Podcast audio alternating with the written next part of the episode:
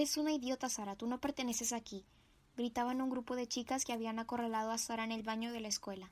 Ella veía su reflejo sollozante en el espejo, mientras las chicas se acercaban más y más hacia ella para golpearla. Sara gritaba que la dejaran en paz y que no la golpearan.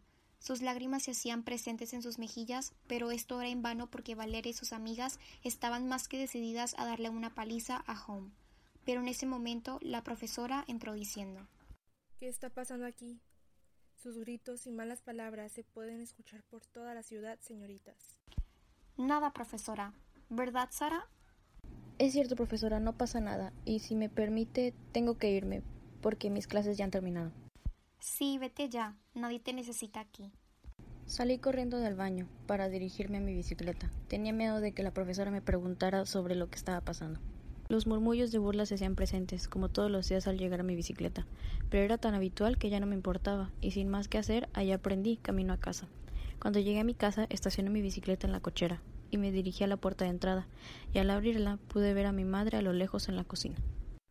Me doy cuenta de que la puerta principal de la casa se entreabre, y volteo a ver dándome cuenta de que Sara ha llegado, y comienza a caminar hacia donde estoy. Cariño, ¿cómo te fue? De maravilla. Al llegar a mi cuarto me tiré en la cama, ya que era lo único que podía hacer en ese momento, poniéndome a pensar en que debería ser fuerte para aguantar todos los maltratos que estaba viviendo solo por un año más, debido a que el siguiente año cumple 18 y me iría de la ciudad para tener un cambio de aires. Después de tanto pensar en cosas tribales, Sarah Holmes se quedó dormida y comenzó a soñar en el momento en que Valente, el novio de Valeria, hablaba con ella. Este sueño le causó tanto dolor como si la hubieran acuchillado por todo su ser, por lo que se despertó con enormes gotas en los ojos que hasta podrían crear un mar de lágrimas. No puedo creer que Valente siga siendo novio de Valeria y Valeria siga torturándome. Eso me causaba mucho dolor y no podía seguir soportándolo. Giré mi cabeza y divisé una caja en forma de corazón aterciopelada color azul. La tomé y la abrí. Mi vieja amiga allí estaba. Ella era la cura de mi dolor, era como mi anestesia. Tomé la pequeña navaja, y sin dudarlo comencé a hacer los primeros cortes, y una tras otra fui marcando mi brazo con líneas muy finas de las cuales salía sangre, que por alguna razón no me dolía, al contrario, calmaban el dolor que llevaba dentro.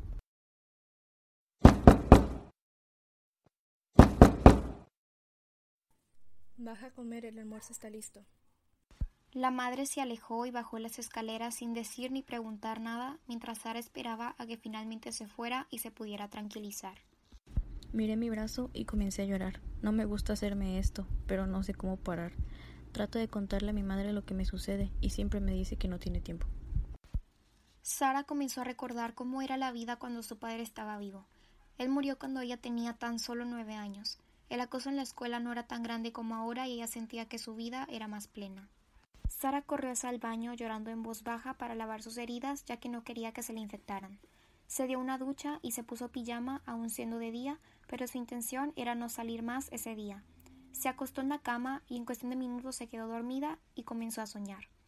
En su sueño ella se encontraba parada en una montaña rocosa desde la cual se podía observar un denso bosque con mucha niebla. Caminó unos metros cuando repentinamente una parvada de cuervos pasó sobre ella, elevándola hasta la copa de los árboles para después dejarla caer contra el piso. Al estrellarse y abrir los ojos ya era de noche. Ya no se encontraba en la montaña, ahora estaba dentro de ese bosque. Se sentía un ambiente pesado. Cada paso que daba sentía que lo observaban. Observó su atuendo y traía su pijama pero estaba descalza. Caminaba por el bosque. No había ningún sendero. Cada paso que daba, sus pies chocaban contra un tumulto de hojas y ramas que tronaban en su andar. Divisó una luz amarilla a lo lejos. Corrió hacia ella y de pronto ya se encontraba frente a un árbol enorme. En su tallo habían marcas raras, Jamás había visto unas así. Trató de tocarlas con las manos, pero al hacer contacto con la yema de sus dedos, éstas la astillaron fuertemente haciéndola sangrar. Las gotas de sangre se extendían por toda su mano y su brazo, hasta que una gota cayó lentamente al suelo. Al hacer contacto esta gota de sangre con las hojas del suelo, levantó la mirada y se encontraba frente a un puñado de chicas lindas. Era de día, en un pastizal. Cinco chicas tomadas de la mano, haciendo una especie de círculo, daban vueltas mientras saltaban. Unas coronas de flores cubrían sus cabezas, cuando una chica la miró y le extendió la mano. Sara se acercó y comenzaron a saltar mientras giraban. Parecía una especie de juego infantil. Las risas y los susurros se apoderaron de su mente haciendo que la soltara y comenzara a gritar, haciendo la bolita en ella misma cuando de repente alzó la cabeza y se encontraba de nuevo en el bosque. Estas chicas tenían sus batas llenas de sangre y solo estaban paradas frente a Sara mirando hacia el piso, cuando una de ellas, temerosa, señaló hacia atrás de ella. Volteó hacia atrás y antes de poder mirar qué era lo que aquella chica señalaba, Sara despertó de golpe. Me desperté agitada, con una rápida respiración y empapada en sudor. Miré mi reloj y marcaban las 9.34 pm. Genial, me quedé dormida todo el día. Me levanté de mi cama y me dirigí a mi espejo. Me miré demacrada. Como un adolescente de 17 años podía verse así. Bajé por las escaleras y al entrar a la sala de estar noté a mi madre recargada en el hombro de un desconocido mientras veía en la televisión. Era un hombre alto de piel color canela. Definitivamente no era nuestro familiar, ya que se veía extranjero. Mi madre se incorporó exaltada al verme llegar.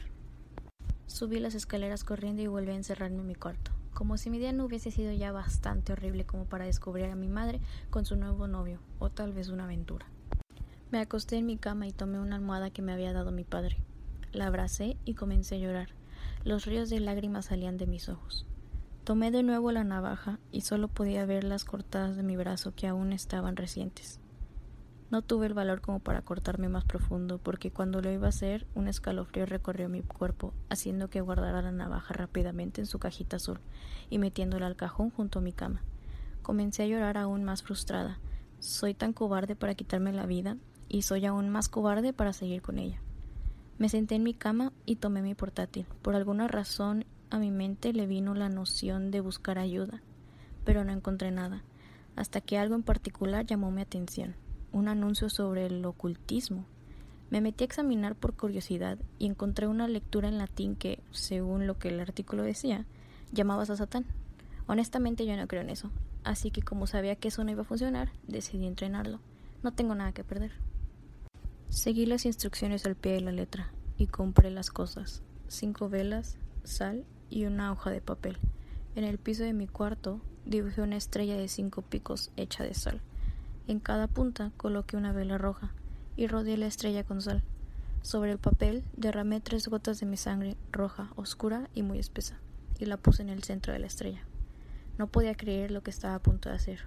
Me entró algo de duda y temor por un segundo, pero confié en que todo iba a salir bien, por lo que decidí seguir. Comencé a leer un escrito y parecía que nada pasaba, hasta que llegué a la mitad, que fue cuando las velas comenzaron a encender su llama más alta y más luminosa. Cuando llegué al final de la lectura, las velas se apagaron por completo, dejando oscuras la habitación. Una luz amarilla, muy tenue, comenzó a emerger del centro del círculo, y una silueta bastante alta y con cuernos comenzó a caminar por toda mi habitación sin darse cuenta de que yo estaba ahí. Cuando la luz amarilla se hizo más lúcida, pude notar de quién se trataba. Muchas personas pintan al diablo de color rojo, delgado, con una cola y unos cuernos pequeños pero no están ni cerca de la realidad. Lo que esta noche se me presentó era un ser grande y robusto, con cuernos más grandes que mis problemas. Su dorso era como el de un hombre, de piel clara, pero la parte inferior de su cuerpo y su cabeza eran de una especie de animal, tal vez un caballo o cabra. Comencé a temblar de miedo, y este ser notó que estaba ahí. Comenzó a caminar hacia mí mientras yo, aún tirada en el piso, retrocedía sin dejar de mirarlo. La silueta alta daba pasos muy fuertes, ¿Quién eres?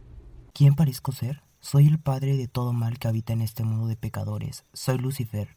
Así que, Sara, ¿para qué me has llamado? No tengo mucho tiempo como para perderlo contigo. Eh, quiero hacer un trato. ¿Y qué querrá un adolescente de 17 años? ¿Un busto más grande? ¿Acaso quieres que tu amor platónico te haga caso? No vale la pena hacer un trato conmigo si solo deseas cosas tan banales como esa. Solo quiero ser una chica triunfadora. Quiero que en la escuela dejen de molestarme. Quiero ser un ejemplo de vida y quiero que los abusos hacia mí acaben. Eso, ¿eh? Verás, dicen que soy alguien que no tiene misericordia, pero se equivocan. Fui un ángel protector y como tal me compadezco de ti. Te daré todas las cosas que quieres y más, pero quiero algo a cambio. ¿Mi alma? No, como he dicho, te compadezco y como parte de eso dejaré tu alma pero aún no sé qué será. Mientras tanto, tus deseos han sido cumplidos, nos vemos en tus sueños, para que ahí sepas cuál será el costo a pagar. Una vez sellado el trato, no hay marcha atrás. Lucifer sacó una daga de su mano con la cual cortó la mano derecha de Sara, haciendo que de ésta saliera sangre y también se hizo un corte en su pecho, tomando la mano de Sara y guiándola hacia su pecho, haciendo que sus sangres se mezclaran, dando a entender que el pacto estaba sellado. La silueta se esfumó entre humo negro y todo lo que Sara ocupó para el rito desapareció junto con él. Sara se sentó en su cama.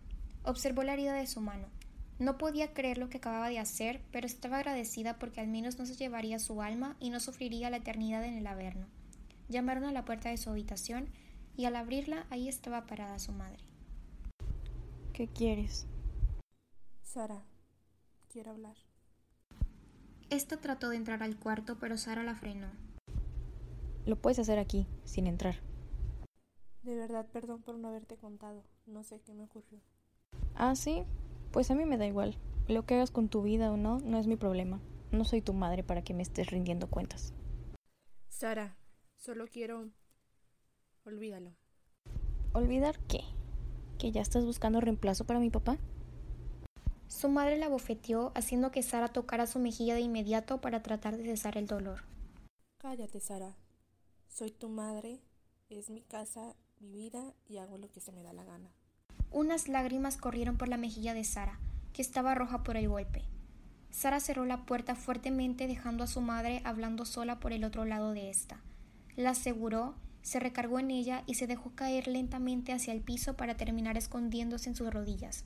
Los ojos de Sara se empezaban a cristalizar. Habían pasado ya casi siete años desde que murió su padre y no lo había superado. Ella sentía que no hay ni habría alguien que llenara ese vacío ese vacío que él dejó. Se dirigió a su cama, se sentó en un borde de ella, miró uno de sus taburetes y vio un portarretrato con una foto de su padre, su madre y ella sentados en el parque. Una foto tan espontánea, pero que significaba mucho para ella. Una lágrima recorrió su mejilla. Tomó su móvil y por alguna razón le dieron ganas de entrar a Facebook.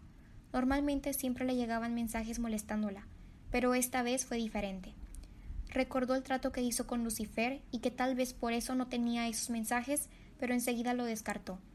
Dieron las 3.30 de la mañana y sus ojos le empezaron a pesar. Trataba de mantenerse despierta hasta que el sueño le ganó y cayó rendida sobre su almohada dejando caer el celular a un lado. ¿Qué quieres? ¿De verdad lo preguntas? Tenemos un trato, pero aún no he decidido qué es lo que quiero a cambio. ¿Aún no sabes?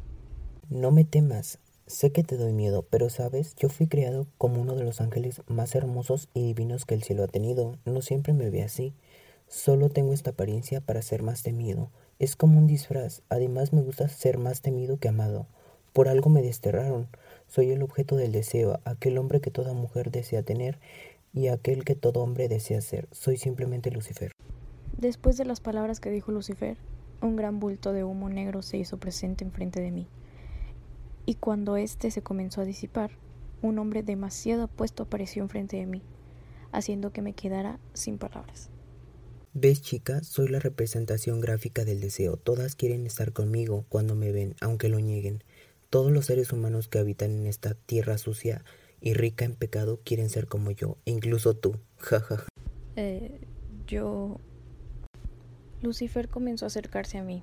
Yo no podía moverme y seguía en el mismo lugar con el cuarto a oscuras. ¿Por qué? ¿Debería tenerlo? Mejor aléjate de mí. No puedo. Recuerda que tenemos un trato. Lucifer, yo nunca te daré mi alma. Jajaja, eres muy infantil, pequeña. Yo no quiero tu alma. Entonces, ¿qué quieres? Quiero probar tus labios. Sara y Lucifer comenzaron a verse con ojos de deseo y sin pensarlo ambos se lanzaron uno al otro. Esa noche llegaron a primera base. Desperté agitada. Miré mi despertador. Eran apenas las seis de la mañana. Mi cabeza estaba dando vueltas. Tenía ganas de volver a dormir, pero simplemente no podía conciliar el sueño, y menos del último que tuve. Así que me levanté de la cama para ir al baño. Ya estando ahí miré en el espejo mi cuello. Tenía muchas marcas, pero estas no se notaban tanto, por lo que supuse que con maquillaje se me quitarían. Me lavé la cara y salí del baño para ir a la cocina a comer algo, por lo que me preparé un pan con mermelada, y me fui a sentar al sofá, en donde me quedé dormida otra vez. Hija despierta, hija despierta, hija despierta. Se te va a hacer tarde para llegar a la escuela. ¿Qué demonios debiste haberme levantado antes? Sin más que decir, salgo corriendo a mi cuarto para cambiarme, algo que hice en unos 30 minutos, algo muy loco ya que siempre me tardaba como una hora. Tomé mi mochila y bajé las escaleras para ir a donde estaba mi bicicleta, y solo podía pensar que me esperaba otro día espantoso. Y no lo decía por las clases, ya que tenía buenas notas, más bien lo decía por Valeria y sus amigas. Por ello, lo único que anhelo es que el año escolar termine para irme de esta maldita ciudad. Al llegar a la escuela corrí al aula, donde la maestra estaba dando clase, y por suerte cuando entré ella no me vio. Creo que hoy iba de suerte. Y así fue, porque Valeria y sus amigas no me hicieron nada, y pude llegar a casa a salvo. Llegué a mi casa y saqué las llaves de mi mochila, las introduje en la cerradura y esta no abría por más que intentara, lo cual era muy extraño, por lo que tuve un plan, subir por la escalera de emergencia. Me dirigí a ella, pero esta era muy alta y no podía alcanzarla, por más que brincara, así que opté a quedarme sentada en el césped a esperar a mi madre. Oscar me llama para ayudarme a subir, y con un poco de esfuerzo logro llegar a las escaleras, por lo que comienzo a subir, pero sin antes agradecerle a Oscar. Continúo subiendo las escaleras hasta llegar a la ventana, la cual puedo abrir con facilidad, y me adentré a la casa. Al entrar a la casa me dirijo a mi habitación, la cual está en un completo silencio y algo oscuro, lo cual me provocaba algo de miedo, por lo que prendo la luz y al entrar puedo ver a alguien acostado en mi cama viéndome a la cara. ¿Qué tal la escuela? No contestaré tu pregunta porque tú ya la sabes. Claro que la sé, así como tú también sabes a qué he venido, y no es por tu alma.